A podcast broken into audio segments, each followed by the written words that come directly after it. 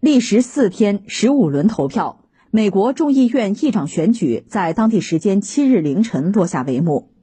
美国总统拜登和前总统特朗普第一时间发声，对当选议长的共和党领袖麦卡锡表示祝贺。拜登七日在声明中称，他祝贺麦卡锡当选众议院议长。他写道。美国人期望他们的领导人以民众需要高于一切的方式进行管理，这正是我们现在需要做的。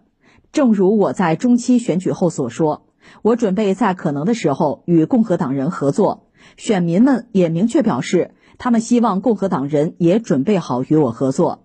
现在众议院的领导层已经确定，是时候开始这一进程了。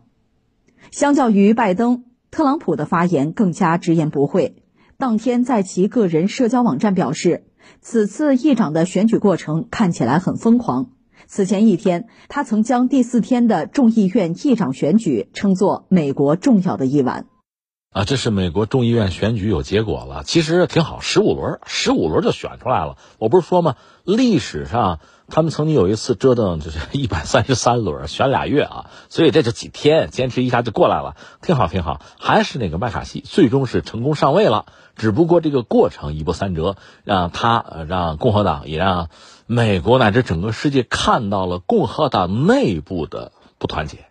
说到底就这么件事儿呗。那你说不是不同意，怎么最后又是上位了呢？很简单，就是大家做一些交易嘛。最后呢，对方就是他的反对者。啊，阻止者啊，狙击者提出一些条件，他从了呗，双方达成了交易，最后就通过了，就这么点事儿吗？所以，如果一定要为这个事儿哈，这个闹剧找一个理由理一下逻辑，就是在这次中期选举之后，那么美国的这个众议院吧，呃，等于说共和党占优，有一些新人进入了这个议院，就是这些共和党人有新有旧，那他们。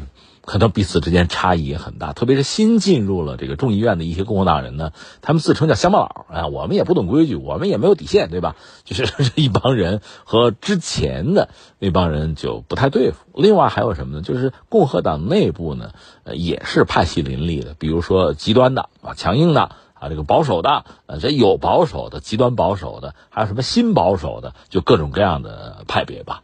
那大家在这个问题上要展示实力。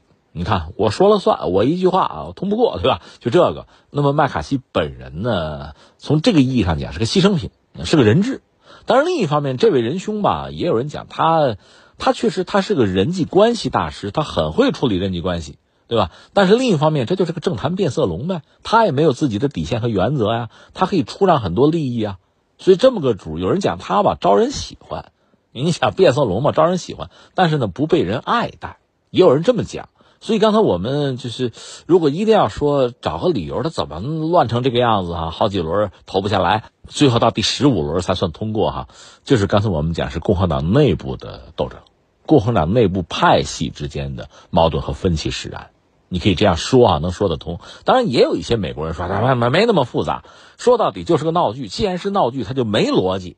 你说同意他不同意他有什么理由？有的人就是为反对而反对，就闹起来了，就这么个事儿，无厘头。那如果是这样的话，这事儿其实就更糟，它没道理嘛。那就是回到我们之前聊的，那就是一个系统时间太长了，比如你手机啊用的时间长了，它就慢了，玩游戏卡顿是吧？那你想，美国政治这么多年到现在，确实积累了一些一些问题啊、矛盾啊，它不断的通过呃修改或者增加很多的这个法条维持它的运转。就像你写代码一行又一行啊，一直在写，维持它的运转，但到最后忽然就是卡顿了，甚至就崩盘了，这种事儿也可能会出。那美国政治现在可能就遇到这样一些问题，所以就说去年嘛，今年刚开始嘛，去年所谓黑天鹅就不断，什么国会山冲击国会山，这个你曾几何时谁能想到还有这事儿，对吧？呃，就是特朗普的支持者干的事情嘛。另外像这个女性堕胎这个事儿。本来之前都有定论了，有这个之前的定例了，现在居然就被推翻了，重来啊，说了不算。那这些变化确实会带来传统的这个政治逻辑可能会生变，传统的那些政治法条呢生锈，原来的那个机器呢就转不动了，就出现这么一个状况。甚至我说的再过分一点，就是美国政治一直以来比较稳定的就是驴象之争啊，两党之争嘛，其实是比较稳定的。但是现在共和党内部这么一乱，你不觉得可能会发生变数吗？俩党可能不够了，啊，共和党内部是不是有些人最后会对自己所在的这个党感到厌弃？那我说出来嘛，重新搞一个嘛，这未尝不可呀。所以原来稳定的两党政治、两党争斗这个格局是不是都有可能出现改变啊？这我们只能说拭目以待。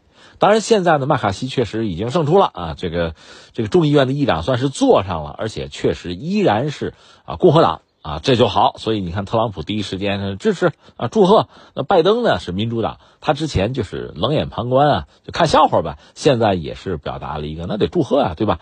呃，那么不管怎么说，麦卡锡成为众议院的议长，成为美国的三号人物。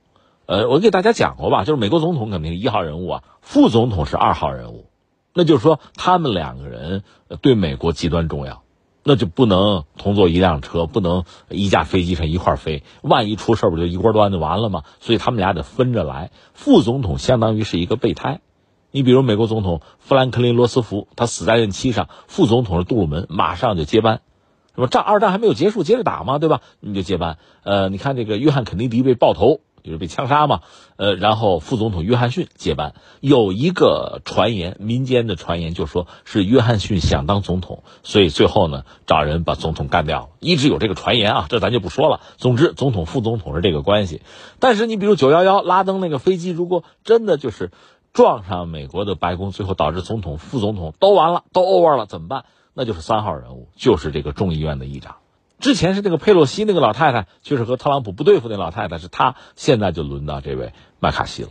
那我们相信他上台之后呢，因为所谓人品素长嘛，在他做到这个位置之前，作为美国的政治人物，他也有一系列的这个表述，他自己的政治风格、政治理念，我们也看得很清楚。所以我们几乎可以做一个判断：他上台之后。对对，中美关系恐怕不会有什么贡献，恐怕会适得其反。这个我们应该有心理准备。另外呢，他毕竟是共和党，那么在美国国内，在众议院和民主党之间的争斗，由于他的上台，恐怕会加剧，尤其是在众议院。